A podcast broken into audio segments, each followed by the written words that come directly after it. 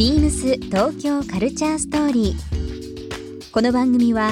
インター FM897 レディオネオ FM 心の三極ネットでお届けするトークプログラムです。案内役はビームスコミュニケーションディレクターの土井博。今週のゲストは高崎拓磨です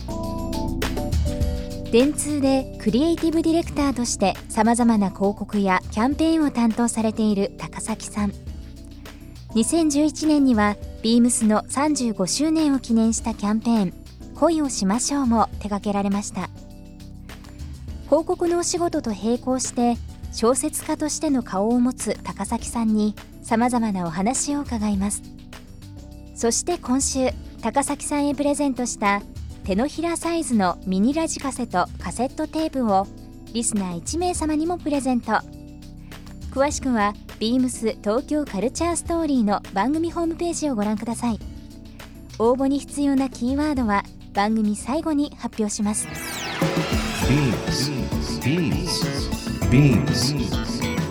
BeamsBeamsBeamsTokyo Culture Story. Beams Tokyo Culture Story.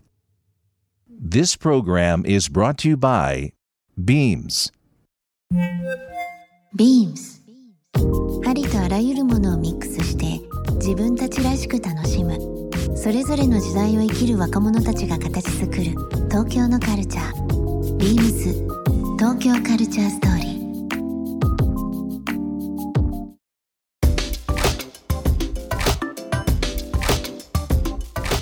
まあ高崎さんその CM コピーライターとしてのそのまあいわゆるクリエイティブディレクターとしてのお仕事はもちろんなんですけども最近はですね小説家というイメージも私も非常に持っておりましてですね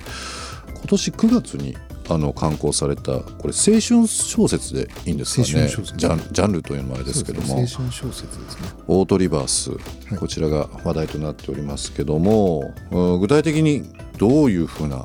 内容といいますか？あの、まあ、簡単に言うと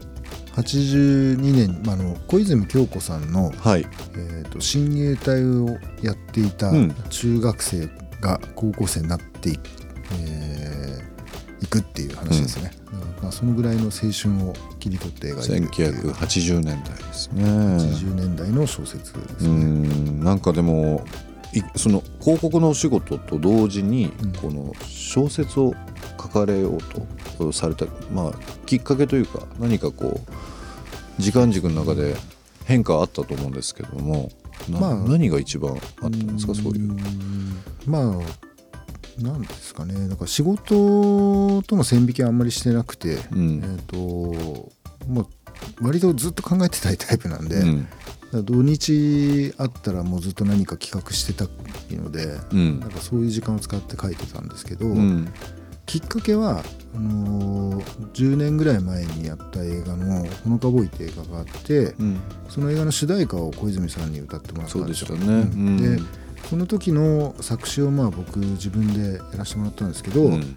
その時なんかこう何回か小泉さんとお話しする機会があって、はい。話してる時に実は80年代私のデビューした周りって少年たちが親衛隊って名乗ってうん。いてくれてうん。でその当時ってインターネット全然ない時代だったから、うんうん。あのまあ、彼ら不良ほほぼほぼ不良と呼ばれてたんだけど、うん。あの実際彼らと話してるとすごいいい子たちで,、うん。で自分たちのルールの中でものすごい熱い思いを持ってやってて、えー本当にいい話がいっぱいあったんだけど、うんインターネットのない時代だからほとんど話が残ってないっていう。それがなんとなく私はちょっと残念なのよねみたいな話をうん。小泉さんがされていて、うんでまあうっかり僕はその時手を挙げて、えー、とそれ僕なんか形にしたいですって言ったんですよ。でそれがだから10年前ですよね。うん。でまあ形にしたいとうんうんみたいな感じで。でまあ一応預かったっていうか一応僕の中でずっと気になってる80年代小泉京子親衛隊っていうのはい。がずっと喉に引っかかった魚の骨みたいになってて、うんうんうんでそれで8年ぐらい経った時に小説を書かないかみたいな話があって、うんで自分の中でどういう話が今できるかなとか自分が、まあ、何年かかけてコツコツ作るんだったらどういうテーマがいいだろう。まあね結構大変だからその大変な思いをしてまでやる価値のあるテーマをはい。自分の中でこう納得できるものを見つけなきゃいけなくてでふっと思い出したのはその1年前に聞いた小泉さんの話で、うん。やっとこれなそのらできる喉の骨が取れたというか取る作業に入った話ですよね。今なら書けるかなって思ったってういう。ん。でなんとなくこうどういうことをしていけば書けそうだっていうことがパッと浮かんだんでうん。書き始めたんですね。書き始めたら2年かかっちゃいましたけどね。小泉京子さんのこの親衛隊の話今お話しいただきましたけど1980年代ですね。またなんかそのファッションもカルチャーも今また80年代とか90年代改めてこう注目されてて若い方々もあの時代ってどうだったんだろうとか、僕らもですねあの時代こうだったよねってなんか確かめるすごくいいなんかこうキーワードの一つでもあると思うんですよね。80年代。オートリバースちょっとこれ楽しみですけど。でもなんかあれですか？11月のさっき高崎さんに伺いましたけど、はい。11月の20日。にあのなんとですねあの大好きな斉藤和義さんが「うん。オートリバース」っていう曲をリリースすることになってですね。作詞作曲もですか？作詞作曲斉藤和義さんで えっとすごこの小説に、まあ、あのコラボしてくれてる感じですね、はいあの同じタイトルの歌を作ってくれたんですよね、でこの小説を読まれて、はい、作詞作曲、すごいですオねートリバース、えーと「波最後の恋」っていうタイトルで、この高崎さん書かれた「オートリバース」ですけどもあの読まれる方に感じてほしいこととか伝えたいことっていうなんですかね？一番、あのー書いた後に、うん。えーとまあ、それは帯にも、あのー青井優さんに書いてもらってるんですけど、青井優さんと話してる時にあの懐かしいっていう感情って何のためにあるんだろうみたいな話になったんですよ。うんうんでそういえばなんかなんか別に役に立つ感じがしないじゃないですか。なんか誰かに優しくしようと思ってもうん。もうその人いないし、もう過ぎ去った時代時のことをうん。うんなんか考えて自分でキュッてなるみたいなことってどういう意味があるんだろうみたいな話にちょっとなったんですけど、でその後しばらくいろんな本読んだりとかいろいろ調べたりとかしてる時にふってあのあいいこと書いてあるなと思ったのが、うん。懐かしいって感情は、えー、と人が孤独に陥らないようにするためにあるって書いてあって。なんか中学のことを思い出してこう懐かしいなと思うっていうのは、まあ、誰かとつながってた記憶だから。はい。でもその誰かとつながってたっていう記憶を重ねて僕らは生きてて、うん。今仮にね、えー、と一人って感じてても、うん。まあ、つながってたっていう記憶があるから生きていけるわけじゃないですか、でそれはつまりこれからつながるかもしれないっていう可能性でもあるわけでだ。はい。からそういう懐かしいって気持ちってなんか単純にこうなんか昔をこうめでるっていうだけじゃなくて、うんと人は人とつながって生きてるもので、えっと生きてるってことは無駄じゃないっていうことをなんか教えてくれる感情なんだなっていうふうにちょっと思って。でなんかそういうことをちょっとあのやれたらいいなとかあのそういうふうに読んでもらえたらいいなっていうふうに書き終わってね、うん。思いましたうね。ん。タイトルが「オートリバース」という部分もその振り返るというか、まあ、いわゆるカセットテープの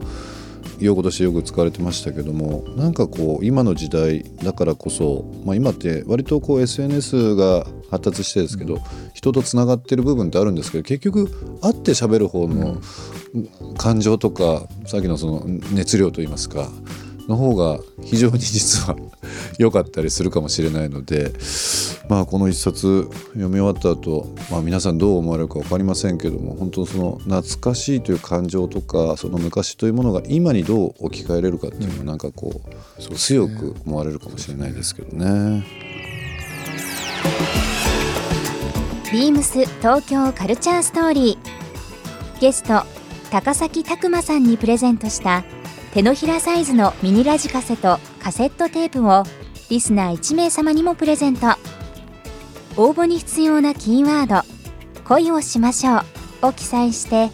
番組メールアドレス beams897 アットマークインター FM.jp までご応募ください。詳しくは番組ホームページまで。BEAMS ビームス銀座ショップスタッフの井口一生です。ビームス銀座では11月22日から12月1日までパラブーツトランクショーを開催いたします。創業以来長い歳月をかけ受け継がれてきた伝統の製法と高いデザイン性で多くの人を魅了するフランスのシューズブランドパラブーツ通常取り扱いのない商品を含めた圧巻のバリエーションをこの期間ご覧いただけますぜひご来店くださいビームス東京カルチャーストーリー Beams Tokyo Culture Story. This program was brought to you by Beams.